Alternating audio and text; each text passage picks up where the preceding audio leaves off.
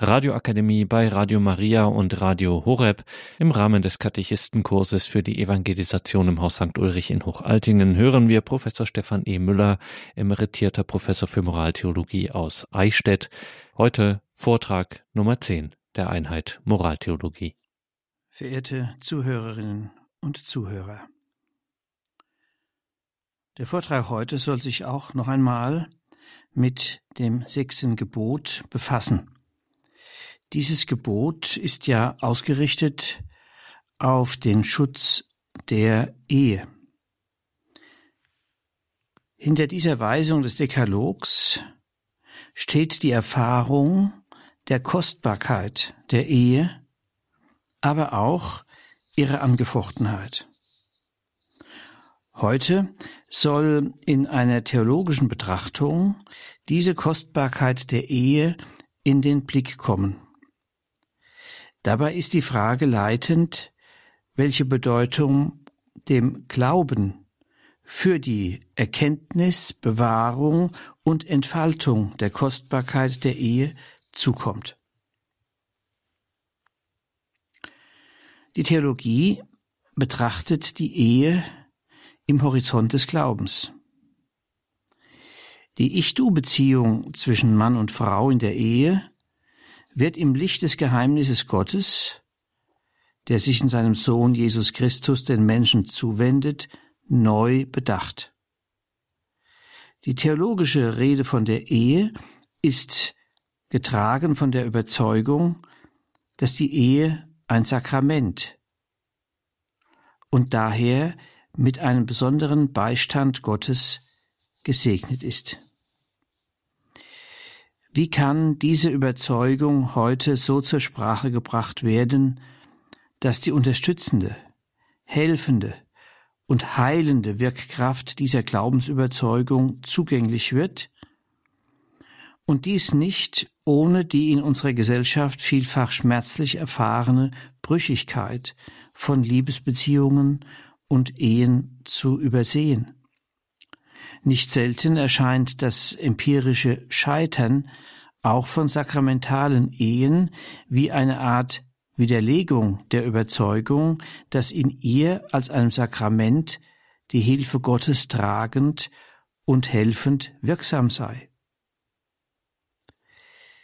Die folgende Betrachtung der Ehe aus der Sicht des Glaubens nimmt ihren Ausgangspunkt in der Schlüsselerfahrung des christlichen Daseins, die in dem Begriff der Gnade zusammengefasst ist. Von der Ehe als Sakrament sprechen heißt von der Ehe als Wirkraum der Gnade zu sprechen. Ehe als Zeit und Raum der Gnade ist somit der Schlüssel, der die Lebenskraft erschließt, die vom Glauben her die Ehe trägt. Um das Wirkfeld der Gnade zu erschließen, in das die Ehe aus der Sicht des Glaubens hineingestellt ist, sollen zunächst drei Stellungnahmen Jesu zur Ehe in Erinnerung gerufen werden. Erstens, die Auffassung Jesu zur Ehe kommt in der klassischen Stelle bei Markus 10 markant zum Ausdruck. Jesus greift hier zurück auf den ursprünglichen Schöpfungsplan Gottes, um deutlich zu machen, wie Josef Ratzinger formulierte, was es mit dem Menschen von Gott her eigentlich ist und sein soll. Dieser ursprüngliche Plan Gottes wird im Rückgriff auf zentrale Aussagen der beiden Schöpfungsgeschichten herausgestellt, die den Rahmen für den Blick Jesu auf die Ehe bilden. Da heißt es, am Anfang der Schöpfung aber hat Gott sie als Mann und Frau geschaffen. Darum wird der Mann Vater und Mutter verlassen und die zwei werden ein Fleisch sein. Sie sind also nicht mehr zwei, sondern eins. Was aber Gott verbunden hat, das darf der Mensch nicht trennen. So Markus 10, Verse 6 bis 9. Danach ist es letztlich Gott selbst, der Mann und Frau füreinander erschaffen hat, sie zusammenführt und sie einander schenkt. Sie sollen ein Fleisch werden, also eine personale Liebes-, Geschlechts- und Lebensgemeinschaft und ihre Liebe soll fruchtbar werden in ihren Kindern. Solche gegenseitige Liebe ist in der Verkündigung Jesu an den stabilisierenden Rahmen beständiger Treue geknüpft. Sie erst ermöglicht jene Verlässlichkeit, die Mann und Frau ihre eheliche Liebesbeziehung verwirklichen lässt und Kindern einen Raum eröffnet, in dem sie sich gedeihlich entfalten können. Was aber Gott verbunden hat, das darf der Mensch nicht trennen. An fünf Stellen wird im Neuen Testament diese Überzeugung bekräftigt. Man würde aber dieses Wort Jesu zur Ehe missverstehen, wenn man es allein als ethische Forderung ansehen würde. Dieses Wort ist nur auf dem Hintergrund der gesamten Verkündigung Jesu und seines Wirkens zu verstehen. Jesus will den Menschen heimholen in den Wirkraum der Gnade. Er lädt ihn in seine Gemeinschaft ein, um ihm Teilhabe zu schenken an seinem Gottesverhältnis, damit er werden kann, der er Kraft der Schöpfung ist. Eine neue Weise menschlicher Selbstentfaltung wird möglich.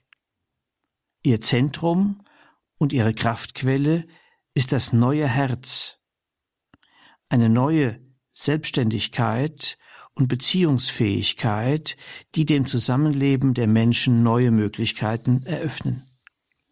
Das gilt insbesondere für die Beziehung von Mann und Frau in der Ehe. In der Herzenshärte, der Verschlossenheit des Herzens gegenüber dem Zuspruch und Anruf Gottes erblickt Jesus den Grund für das Scheitern der Ehe. Jesus will dem Menschen darum die lebenspendende und das Herz des Menschen erneuernde Gottbezogenheit eröffnen, damit sich der ganze Reichtum der Beziehung zwischen Mann und Frau zu wirklicher Lebendigkeit entfalten kann. Wer sich Jesus im Glauben anschließt, gewinnt in der Nachfolge die Möglichkeit der Heilung der Herzenshärte. Wenn Mann und Frau sich auf Jesus einlassen, wird der durch ihn erneuerte Bund mit Gott für sie zum heilsamen und heilenden Lebensraum, zur tragenden Kraft für ihren Ehebund, die ermöglicht, die Liebe zu erhalten und weiterzuentwickeln und die auch die Chance der Versöhnung eröffnet. Die Stellung Jesu zur Ehe ist also nur unter der Voraussetzung der von ihm erschlossenen neuen Weise des Menschseins und Menschwerdens aus lebendiger Gottbezogenheit in Glaube, Hoffnung und Liebe zu sehen. Wenn die neue Weise menschlicher Selbstentfaltung, die Jesus schenkt, in dem Leben aus seinem Geist besteht, dann heißt das im Blick auf die Ehe, dass es dieser Geist ist, der Alternativen erkennen und ergreifen lässt, die der Verkümmerung oder dem Verlöschen der ehelichen Liebe entgegenwirken und Anschluss an eine Lebensquelle schenkt, aus der dem Paar inspirierende, motivierende und assistierende Kräfte zuströmen, die den Entfaltungsprozess ihrer Liebe tragen und fördern.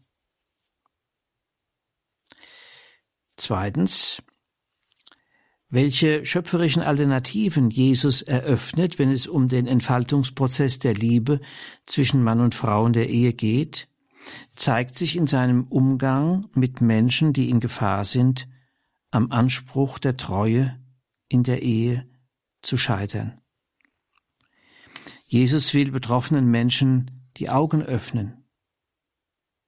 Blindenheilung.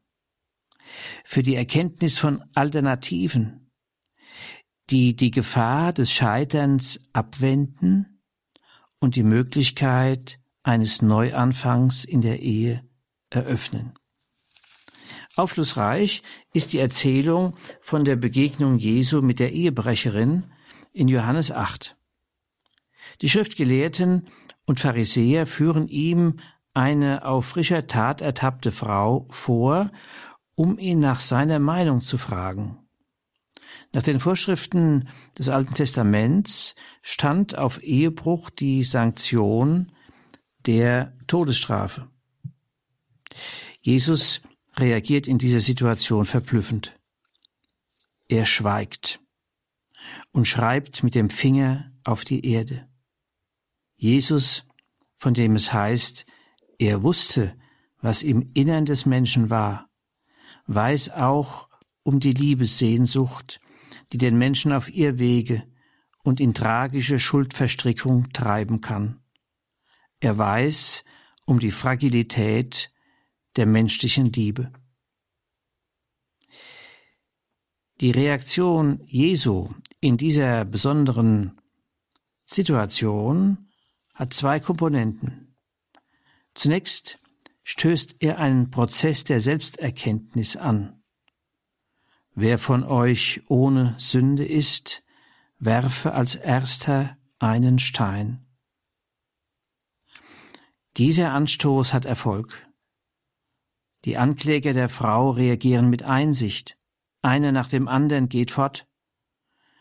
Wenn zuerst die Ältesten gehen, so weckt dies die Assoziation an die Erzählung von der schönen Susanna, in der zwei Älteste schwere Schuld auf sich geladen haben. Daniel 13.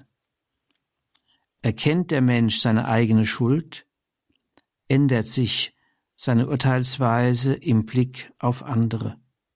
Jeder ist auf die Vergebung Gottes angewiesen.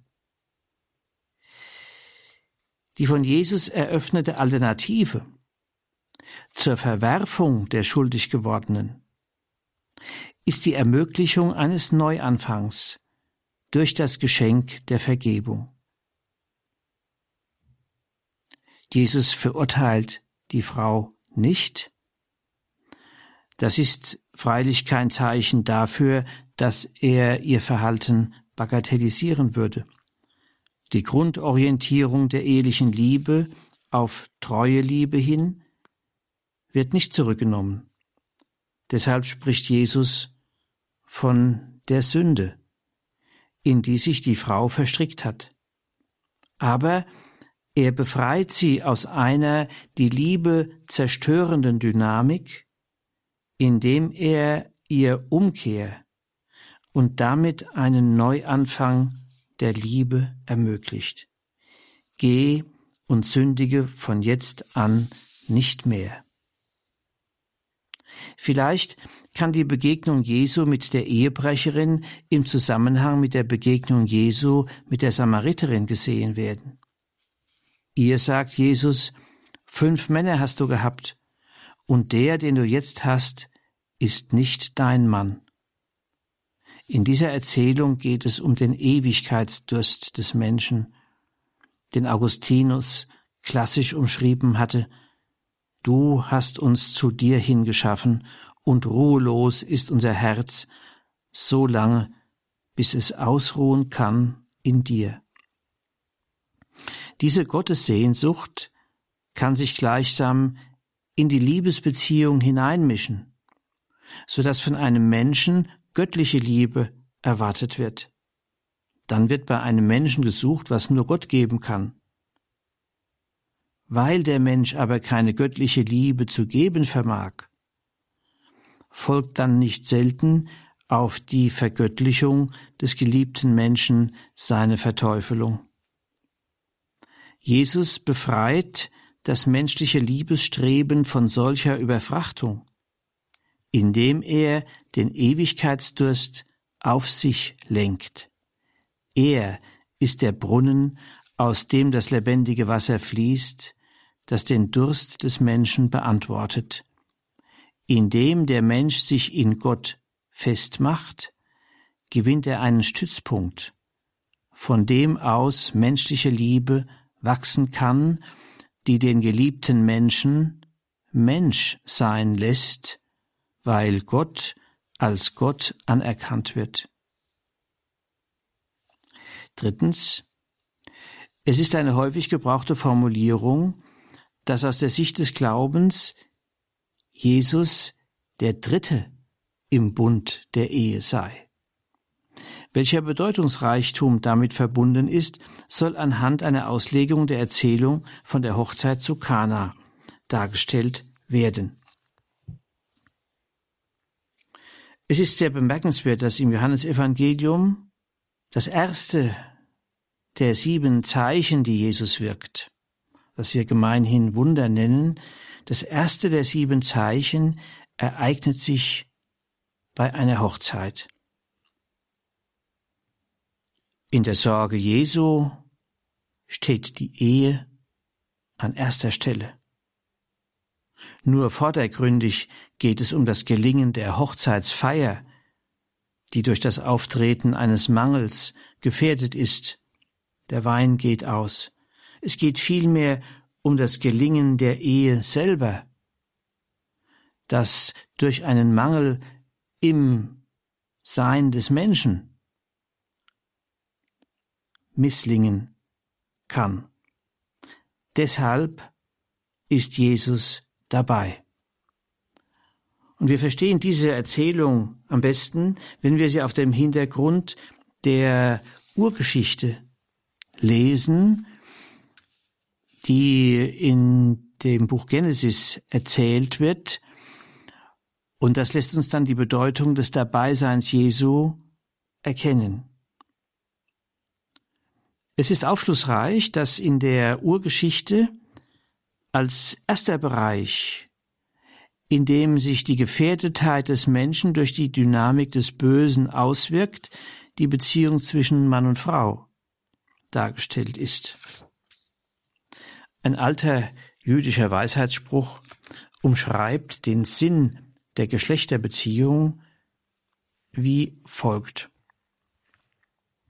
Gott hat die Frau nicht aus dem Kopf des Mannes erschaffen, damit sie über ihn herrsche,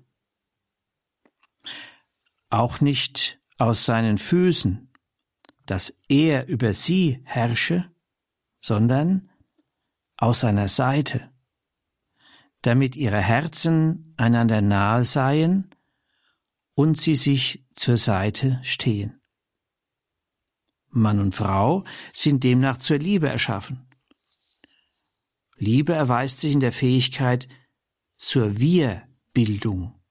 Ein Wir soll entstehen, indem das Ich und das Du beide Platz haben und nicht das eine das andere gleichsam aufsaugt oder an den Rand drängt, sich auf Kosten des anderen ausbreitet.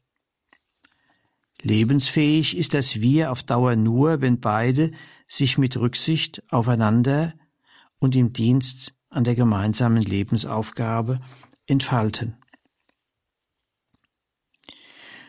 Die Urgeschichte schildert in Genesis 3 die erste Manifestation der Herzenshärte, die eine gedeihliche Wir-Bildung verhindert, indem sie Mann und Frau voneinander entfremdet. Beide entfernen sich von der haltgebenden Gottverbundenheit, in der sie nicht mehr geborgen sind dann in der Folge, und deshalb macht sich Misstrauen zwischen ihnen breit. Sie zeigen sich nicht mehr gegenseitig, wer sie sind. Sie verbergen Teile von sich vor dem Blick des anderen, indem sie sich Schurze aus Feigenblättern machen. Dies ist ein Symbol für die gestörte Liebe. Nur unter den Augen der Liebe kann man sich gegenseitig ungeschützt zeigen, wer man ist sodann sind beide nicht bereit, den Schuldanteil an der gestörten Beziehung einzugestehen. Stattdessen wälzen sie die Schuld ab. Eine Haltung des Vorwurfs macht sich breit, die entzweit. Die schlimmste Folge des Sündenfalls ist jedoch, dass die Liebe zwischen beiden zur Herrschsucht verkommt. Das, was sich bei Adam und Eva in ihrer gestörten Beziehung andeutet, steigert sich bei ihren beiden Söhnen. Kain erschlägt Abel. So hat Gott die Beziehung zwischen den Menschen in der Familie nicht gedacht. Man könnte sagen, dass in dieser Familiengeschichte und in dieser Ehegeschichte, die da am Anfang der Heiligen Schrift erzählt wird, enthüllt sich die Erlösungsbedürftigkeit des Menschen. Hier zeigt sich, dass Liebe nicht die Erlösung ist, sondern der Erlösung bedarf, wenn sie gelingen soll. Auf diesem Hintergrund wird verständlich, was das Dabeisein Jesu bei der Hochzeit zu Kana bedeutet. Jetzt ist er als der Dritte im Bund dabei, damit die zerstörerische Entwicklung, die bei Adam und Eva, Kain und Abel durch verhängnisvolle Entscheidungen zustande kam, nicht einsetzt. Er ist dabei, um dem Paar die Gabe zu schenken, die eine für Mann und Frau zuträgliche Entfaltung ihrer Liebe und damit gelingende Wir-Bildung in der Ehe ermöglicht die Gabe des Heiligen Geistes. Denn wo Jesus ist, bringt er diesen Geist, haucht er den Menschen diesen Geist ein, um sie neu werden zu lassen. Als Band der Liebe ist dieser Geist Kraft zur Wirbildung. Er hält Mann und Frau in der Verbindung mit Gott, lässt sie teilhaben an dem vertrauensvollen Gottesverhältnis Jesu und inspiriert, motiviert und unterstützt als Geist der Liebe den Entfaltungs- und Wandlungsprozess der ehelichen Liebe. In diesem Zusammenhang kann auch das Wunder der Verwandlung von Wasser in Wein verstanden werden, diese Wandlung ist ein Symbol für die Wandlung des Menschen. Das Wasser steht für den alten Menschen, in dem das Adamitische dominiert. Der alte Mensch handelt wie Adam. Der Wein steht für den neuen Menschen, der sich Kraft des Heiligen Geistes wandelt. Er ist gekennzeichnet durch das neue Herz, das nicht adamitisch verschlossen, sondern offen ist. Nach oben, zum Du Gottes hin. Es lebt aus dem Geist, den Jesus schenkt. Und deshalb ist dieses Herz Quellgrund einer Liebe, die die Gestalt des Dienstes für statt des Herrschens über hat. Das neue Herz macht den Menschen frei, sich in Liebe zu verschenken. Diese Freiheit der Liebe vermag ein eheliches Wir wachsen zu lassen, das durch die Treue stabilisiert und dynamisiert wird. Freilich, dieser Prozess ist immer ein angefochtener. Ein scheinbar nebensächliches Detail in der Perikope des Johannesevangeliums gibt dazu einen bemerkenswerten Hinweis. Gemeint ist die Zeitangabe. Die Hochzeit findet am dritten Tag statt. Der dritte Tag ist der Tag der göttlichen Hilfe. In Jesus kommt diese Hilfe beim Menschen an. Wenn die Hochzeit zu Kana unter dem Vorzeichen des dritten Tages steht, so bedeutet dies, dass mit dem Dabeisein Jesu in der Ehe die göttliche Hilfe wirksam ist, die den Übergang vom Tod zum Leben ermöglicht. Auf die Beziehung zwischen Mann und Frau angewandt heißt dies, es gibt auch eine Auferweckung aus dem scheinbaren Beziehungstod in der Liebe und in der Ehe. Es gibt ein Neuerwachen einer schon fast als tot empfundenen Liebe, Kraft der durch Jesus ermöglichten Wandlung zum neuen Menschen, der wieder zu einem Neuanfang in der Liebe fähig wird und bereit ist zu vergeben. Die Erzählung von der Hochzeit zu Kana liefert einen ersten Hinweis darauf, was es bedeutet, die Ehe als Sakrament zu verstehen. Diese Thematik soll nun in zwei Schritten entfaltet werden. Ausgangspunkt ist das Treueversprechen, der Konsens, der die Ehe begründet. Das Sakrament der Ehe vermittelt die Gnade, das Treueversprechen des Anfangs zu verwirklichen durch alle Höhen und Tiefen des gemeinsamen Lebens hindurch. Diese Aussage sollen im Folgenden entfaltet werden. Zunächst ein paar Worte zu dem Versprechen der Treue. Die christliche Ehe ist eine Liebes-, Geschlechts- und Lebensgemeinschaft, die auf einer Entscheidung beruht, und diese Entscheidung geht normalerweise eine Zeit der Vorbereitung und Prüfung voran. Es handelt sich dabei um eine Entscheidung, die die Gestalt des Lebens dauerhaft bestimmt. Es geht um eine Lebensentscheidung, die nicht widerruflich gemeint ist.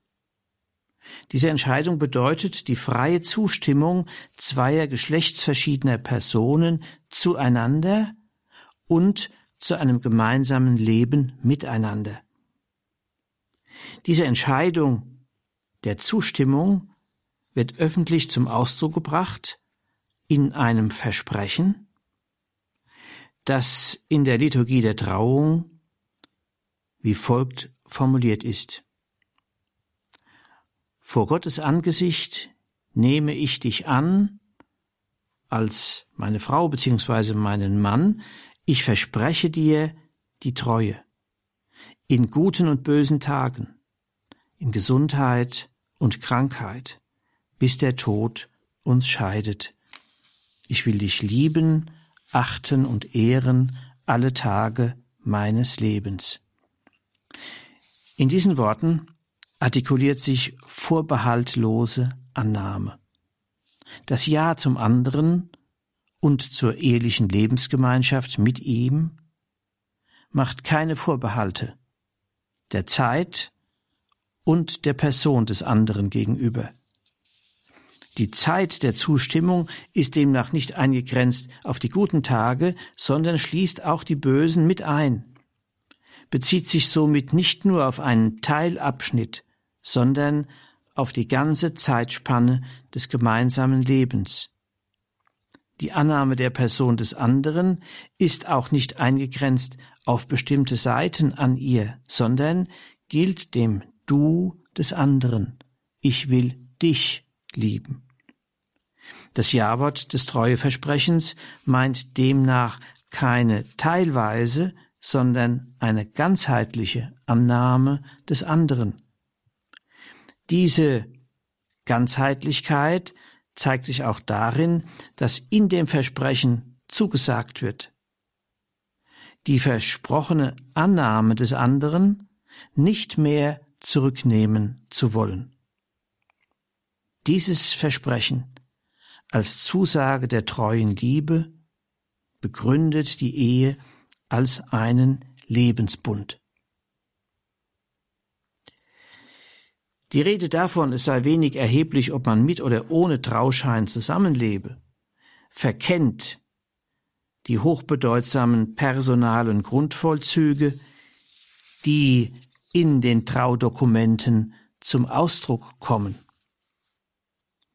Die Traudokumente bezeugen, dass Mann und Frau eine Entscheidung getroffen und sich ein Versprechen gegeben haben. Und ein solches Versprechen, dem eine Lebensentscheidung zugrunde liegt, ist gewissermaßen das Höchste, was man mit einem Wort oder mit Worten auszudrücken vermag. Denn im Treueversprechen wird nicht etwa der Wunsch geäußert, die Ehe möge dauern, oder eine optimistische Einschätzung der Zukunft proklamiert. Nein, das Versprechen geht aufs Ganze, meint eine freie Selbstverpflichtung, in der sich die Partner aneinander binden. Als Versprechende verpflichten sie sich darauf, jetzt und in Zukunft ihr gegebenes Wort einzulösen. In der Treue wollen sie an der getroffenen Entscheidung festhalten und ihr Dauer verleihen.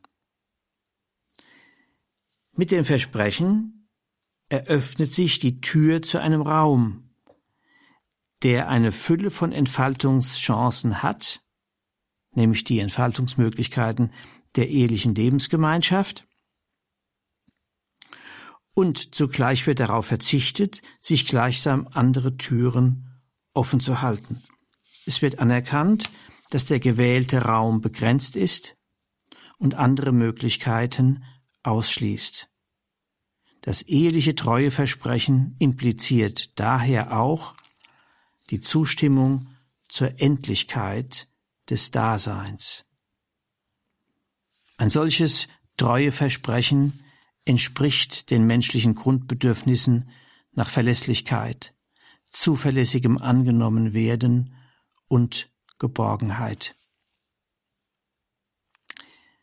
Sind jedoch Mann und Frau in der Lage, dieses Versprechen ein Leben lang einzulösen, angesichts einer ungewissen Zukunft, angesichts der Zerbrechlichkeit der Liebe, der Angefochtenheit und Gefährdetheit des Menschen? Kann das Ja der Liebe im Wandel der Zeit durchgehalten werden? An diesen Fragen kann die Betrachtung des Ehesakramentes anknüpfen und den Sinn der sakramentalen Ehe erschließen. Die Ehe als Sakrament eröffnet einen Horizont, der es ermöglicht, das Eheversprechen zu realisieren.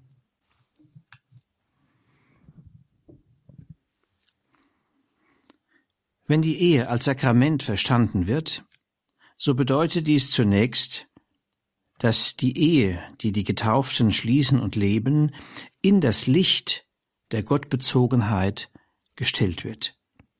Im Gegenüber zu Gott erscheint die eheliche Liebesbeziehung in einem neuen Licht.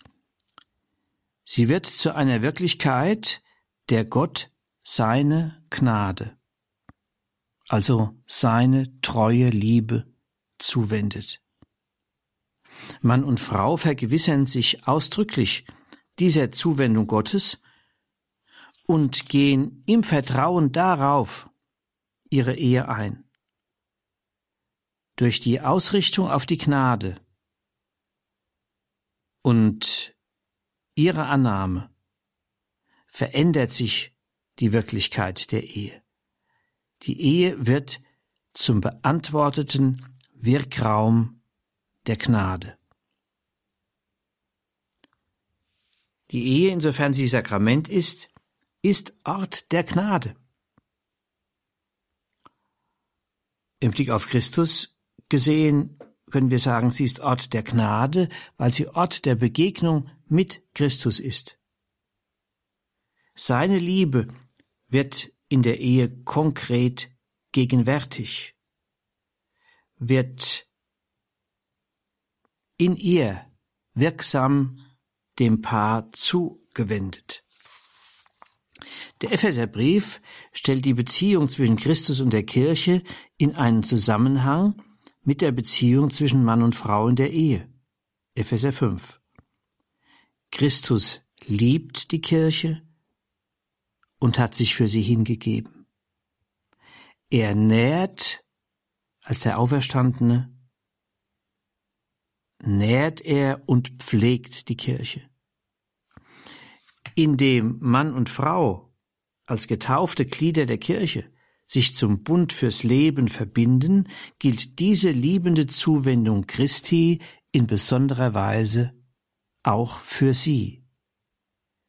Dem Bund, den sie schließen, wendet Christus seine nährende und pflegende Liebe zu.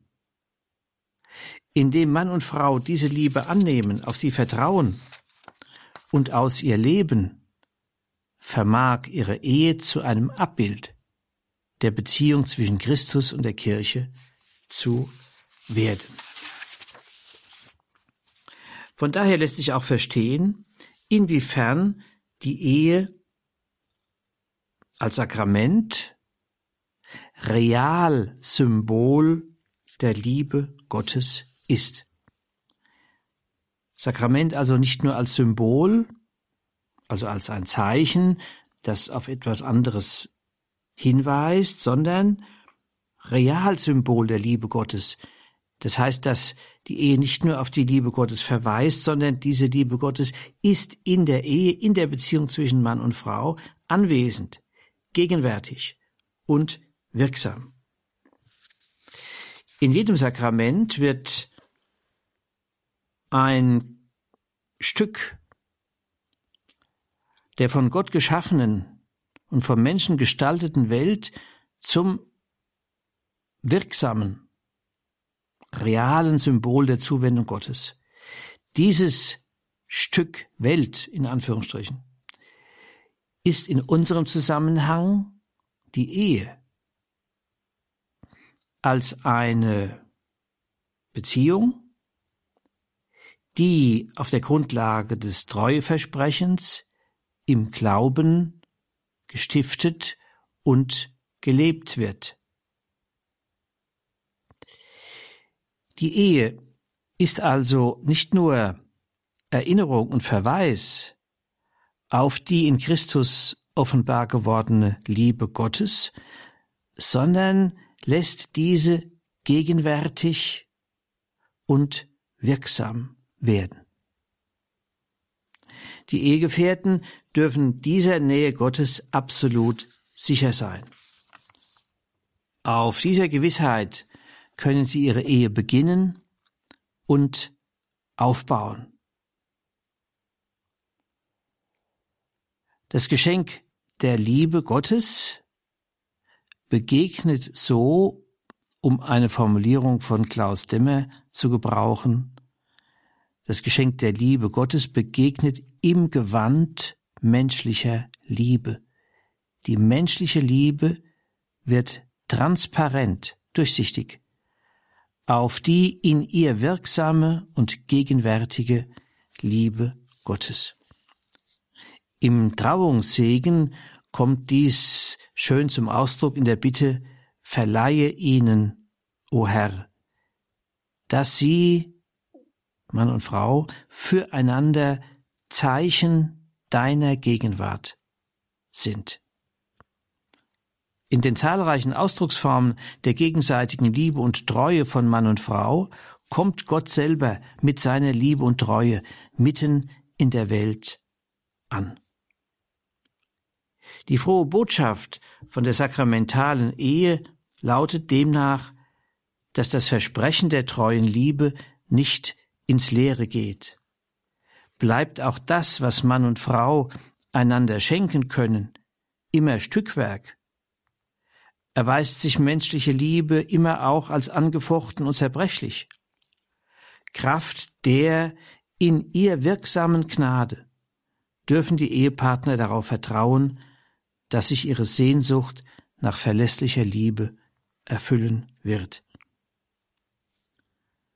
Ich zitiere aus dem Brief der deutschen Bischöfe zum Thema der Ehe in unserer Zeit. Da heißt es, in ihrem Eheversprechen bauen die Eheleute deshalb nicht nur auf ihre eigene Kraft. Sie verstehen ihr Versprechen vielmehr als eine ständige Bitte an Gott, ihnen die Kraft zu geben, ihre Liebe im täglichen Leben zu bewahren. Ehe als Sakrament verstehen bedeutet nicht nur die Mann-Frau-Beziehung in ihrer Christusverbundenheit zu sehen, sondern zugleich in ihrem Zusammenhang mit der Gemeinschaft der Glaubenden, das heißt der Kirche. Beide Aspekte gehören aufs engste zusammen. Dies wird bei der Trauungsfeier sichtbar. Die anwesende Gemeinde repräsentiert die Kirche und die Bindung von Mann und Frau wird gleichsam eingefügt in diese Gemeinschaft der Kirche. Und daraus ergibt sich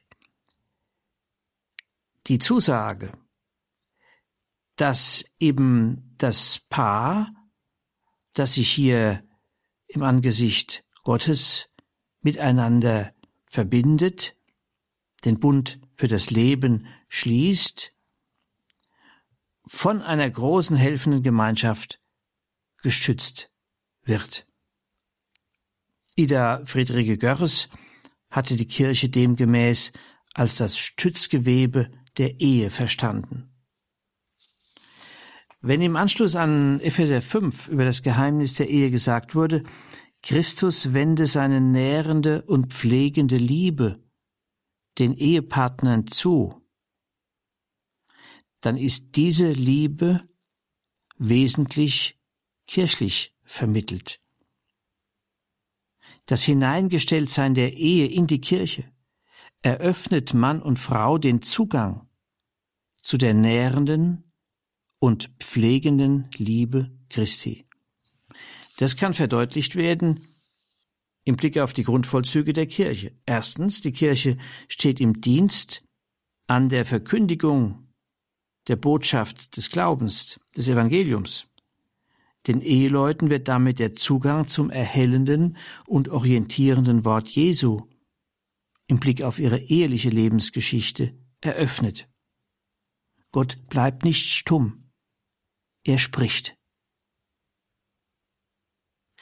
Zweitens, die Kirche lebt aus der Gemeinschaftsbildung im Glauben, die in der konkreten Gemeinde erfahrbar wird, aber auch in kleinen, überschaubaren Gemeinschaften, geistlichen Gemeinschaften etwa. Dem Ehepaar wird damit ein Ort der Zugehörigkeit eröffnet, gleichsam ein Stützpunkt, von dem aus das Leben und Gestalten der Ehe aus dem Glauben Inspiration und Motivation empfängt. Drittens, diese Gemeinschaft lebt wesentlich aus der Feier des Glaubens in der Liturgie in der Feier des Gottesdienstes, besonders in der Eucharistie und im Sakrament der Versöhnung, finden Ehepaare Zugang zu Quellen, die ihre Spiritualität beleben und weiterentwickeln helfen, als einer tragenden Grundlage für den Wachstumsprozess ihrer ehelichen Liebe. Viertens, Kirche lebt ferner in ihrem diakonischen Dienst für Menschen, die in Notlagen sind oder geraten. Bedeutsam ist hier beispielsweise die Eheberatung, die Begleitung und Hilfestellung für Paare anbietet, die sich in einer entsprechenden lebensgeschichtlichen Herausforderung befinden. Der Zusammenhang zwischen Kirche und Ehesakrament erschöpft sich indessen nicht darin, dass den Ehegefährten die Unterstützung durch die Gemeinschaft der Glaubenden zugutekommt, sondern umgekehrt sind die Eheleute auch in den Dienst für die Kirche gerufen. Die Ehe ist also nicht nur von der Kirche getragen, sondern die Ehe trägt auch die Kirche mit. Die Eheleute erfahren nicht nur den vierfachen Dienst der Kirche aufbauend für ihre Ehe, sie sind zugleich gerufen, selber an diesem vierfachen Dienst in der ihnen möglichen Weise teilzunehmen. Der Ort, an dem sich diese Berufung auswirkt, ist zuerst die Familie. Die Ehegefährten erfüllen ihre Berufung zunächst in der Weitergabe der Liebe und des Glaubens an ihre Kinder. Darüber hinaus wird ihre Teilhabe an der Sendung der Kirche konkret im Engagement in der Gemeinde. Die Fülle des Lebens, die das Sakrament der Ehe eröffnet, kann sich freilich nur entfalten, wenn auf Seiten von Mann und Frau die rechte Disposition vorhanden ist. Das Wirksamwerden des Sakramentes ist ja nicht in einem magischen Sinne oder im Sinne einer Automatik zu verstehen. Vielmehr ist auf Seiten des Menschen erforderlich, sich für die Zuwendung Gottes zu öffnen. Die Wirksamkeit des Ehesakramentes als Realsymbol der Liebe Gottes ist davon abhängig, ob die Ehe aus einem sich entfaltenden Glauben eingegangen, gelebt und gestaltet wird. Fehlt dagegen der Glaube, so können Mann und Frau letztlich nur auf sich selber vertrauen und nicht darauf, dass Gottes Gegenwart und Zuwendung die oft unzureichenden und überforderten Kräfte des Menschen zu stärken und zu vollenden vermag. Der Glaube ist wie die geöffnete Tür, durch die die Zuwendung Gottes ankommen und beantwortet werden kann.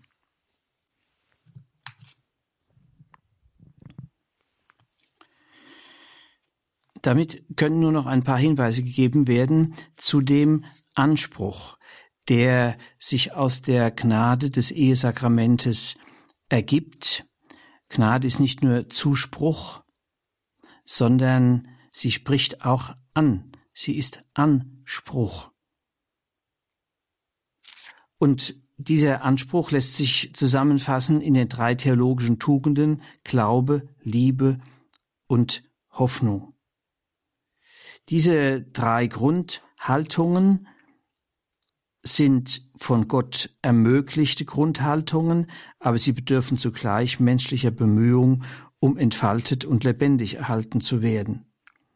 Der Anspruch des Ehesakramentes besteht darin, Glaube, Liebe und Hoffnung als kostbare Gaben und Aufgaben zu erkennen und sie zu entfalten.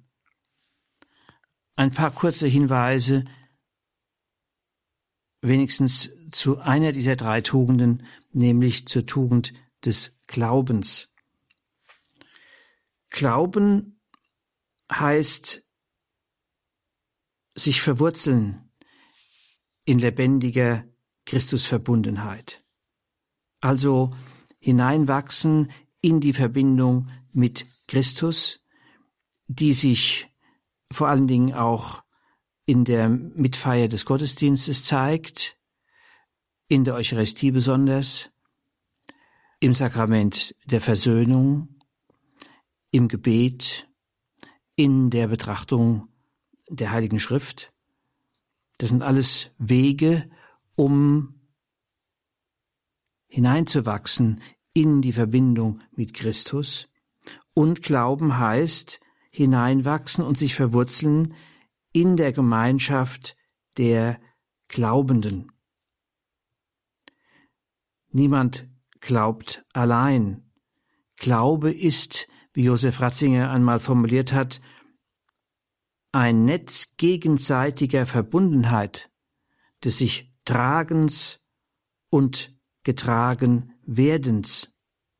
Unsere Gotteserkenntnis beruht auf dieser Gegenseitigkeit, auf einem Vertrauen, das Teilhabe wird und sich dann für den Einzelnen in der gelebten Erfahrung verifiziert. Soweit das Zitat von Josef Ratzinger. Daraus ergeben sich große Chancen für die Ehe, wenn beide, Mann und Frau, bereit sind zu diesem Prozess des Hineinwachsens in den Glauben, in die Christusverbundenheit und in die Gemeinschaft der Kirche. Die Ehe ist gewissermaßen die kleinste Einheit dieses tragenden Netzes gegenseitiger Verwiesenheit im sich stützen und gestützt werden im Glauben.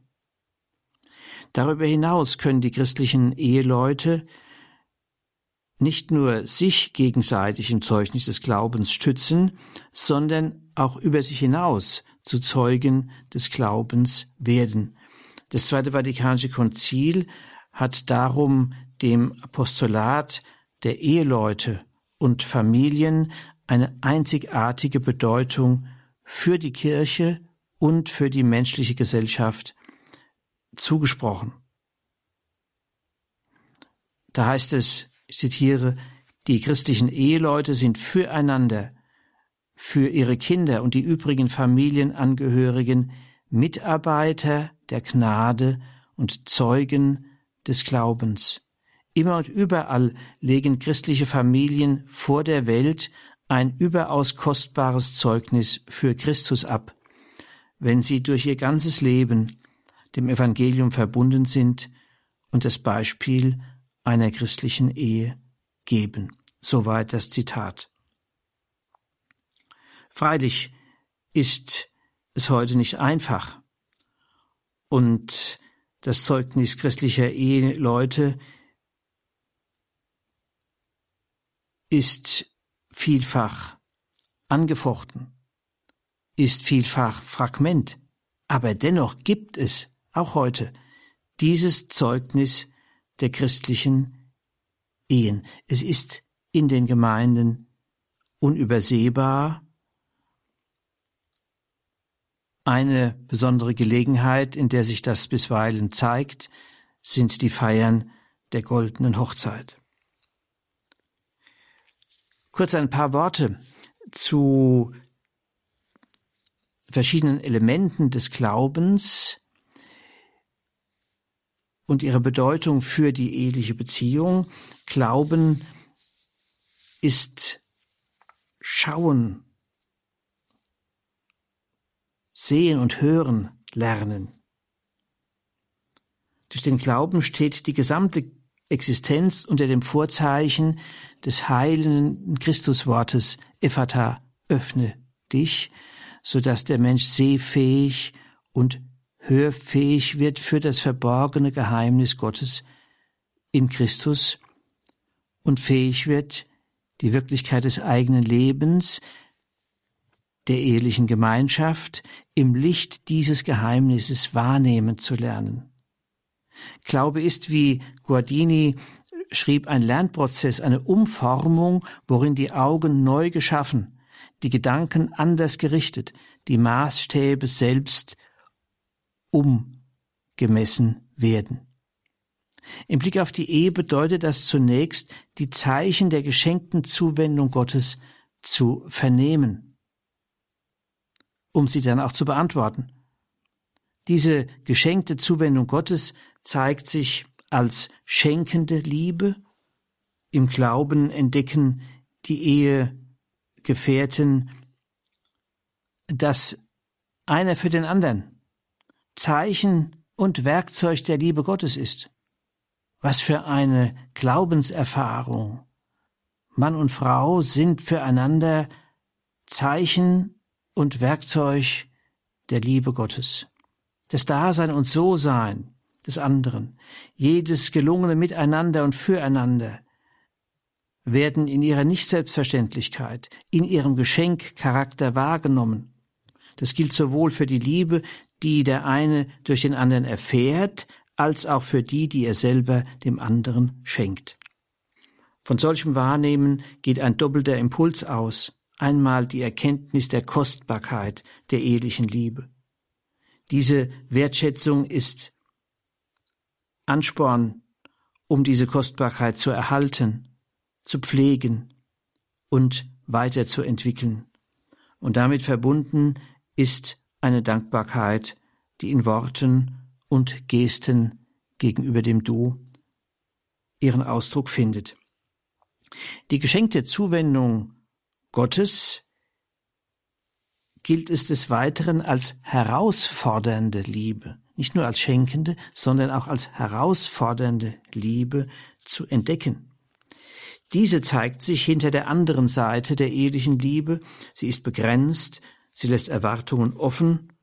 Zu ihr gehört auch ein gewisses Unerfülltsein, das in manchen Phasen deutlicher erlebt wird und damit verbunden eine gewisse Einsamkeit in der Liebe, die Erfahrung des gelegentlichen nicht beantwortet werdens, wo man es erwartet hätte. Besonders gilt dies im Schuldigwerden und in konflikthaften Phasen und Krisenzeiten der Ehe. Solche Erfahrungen sind Herausforderung, auch darauf zu hören, welcher Ruf Gottes sich darin verbirgt. Auch Vorwürfe, Kritik seitens des Partners kann einen verborgenen Ruf Gottes enthalten. Theologisch gesprochen handelt es sich hier um Teilhabe an der Kreuzeserfahrung. Das Kreuz als Symbol für die Durchkreuzung menschlicher Erwartungen, die aber in das Licht österlicher Verheißung gestellt werden. Des Weiteren wäre im Einzelnen zu entfalten, wie der Glaube in der Liebe wirksam wird. So hat das Paulus im Galaterbrief formuliert, Glaube hilft immer wieder sich zu entscheiden für die Liebe, zum Du des Partners. Liebe ist ja nicht einfach ein Gefühl, das sehr unterschiedlich sich entfalten kann. Liebe ist Entscheidung für das erneute Zugehen auf den anderen, ihm sich Zeit nehmen, ihm zuhören, im Miteinander sprechen über Dinge, die wesentlich sind, nicht nur über organisatorische Dinge, sondern über Dinge, die wesentlich sind. In der Geduld, auch in der Bitte um Vergebung. Ich komme zum Schluss. Das sakramentale Eheverständnis eröffnet die Ehe als Wirkraum der Gnade, in welchem dem Paar entfaltungs- und beziehungsförderliche Hilfsquellen zugänglich werden, die es ermöglichen, dass die Sehnsucht nach treuer Liebe nicht ins Leere geht, sondern Erfüllung finden kann.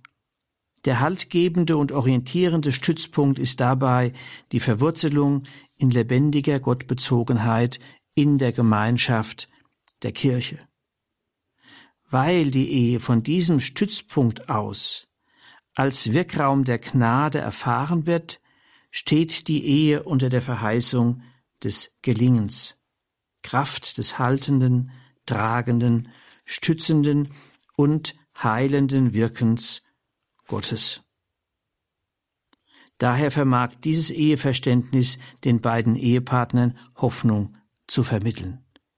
Hoffnung meint freilich nicht nur ein Warten auf die göttliche Hilfe, sondern bedeutet auch Aktivierung der Eigenkräfte des Menschen. Hoffnung hat immer auch eine inspirierende und mobilisierende Kraft und sie verhindert, dass wir vorzeitig die Flinte ins Korn werfen. Ein solches Eheverständnis verlangt einerseits volles Beziehungsengagement, ist aber zugleich entlastend für die Partner.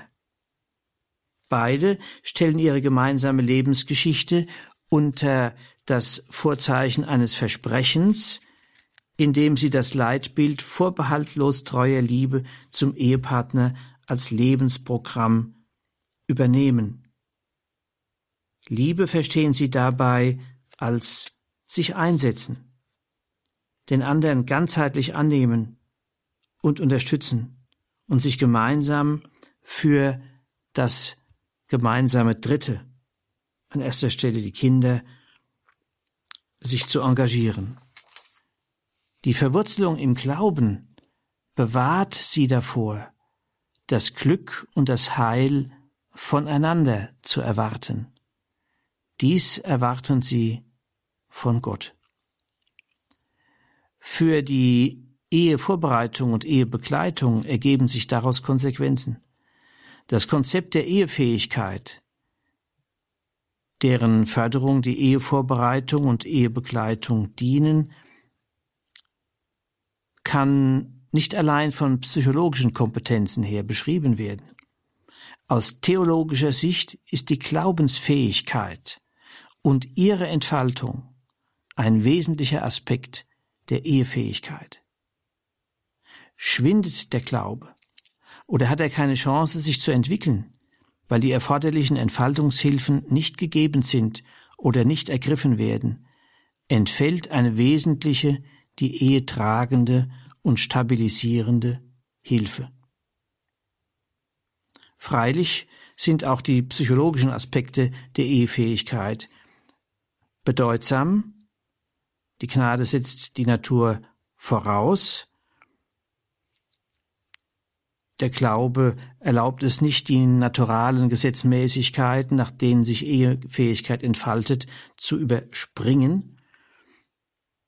Deshalb sind die Aspekte der Ehefähigkeit, die von psychologischer Seite aufgezeigt werden, wichtig, wie zum Beispiel Entfaltung des Eigenstandes, Entfaltung der Geschlechtsidentität, die Ablösung von den Eltern, Entwicklung von Empathie, Kommunikationsfähigkeit, Konfliktfähigkeit und die Fähigkeit zur Kompromissbildung.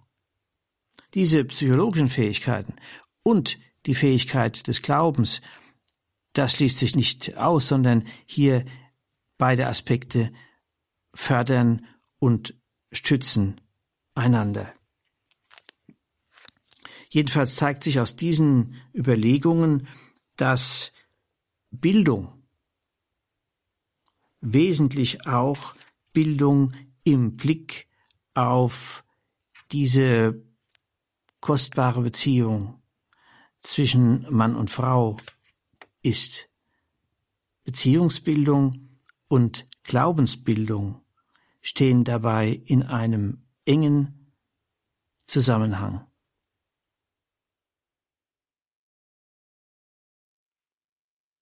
Das war Vortrag Nummer 10 der Einheit Moraltheologie im Rahmen des Katechistenkurses für die Evangelisation im Haus St. Ulrich in Hochaltingen mit Professor Stefan E. Müller aus Eichstätt. Wie immer können Sie sich davon eine CD beim Radio Horeb CD-Dienst bestellen oder ganz einfach geht das auch über unsere Homepage horeb.org im Podcast- und Download-Bereich. Morgen im Laufe des Tages steht dann dieser Vortrag auch für Sie online abrufbar.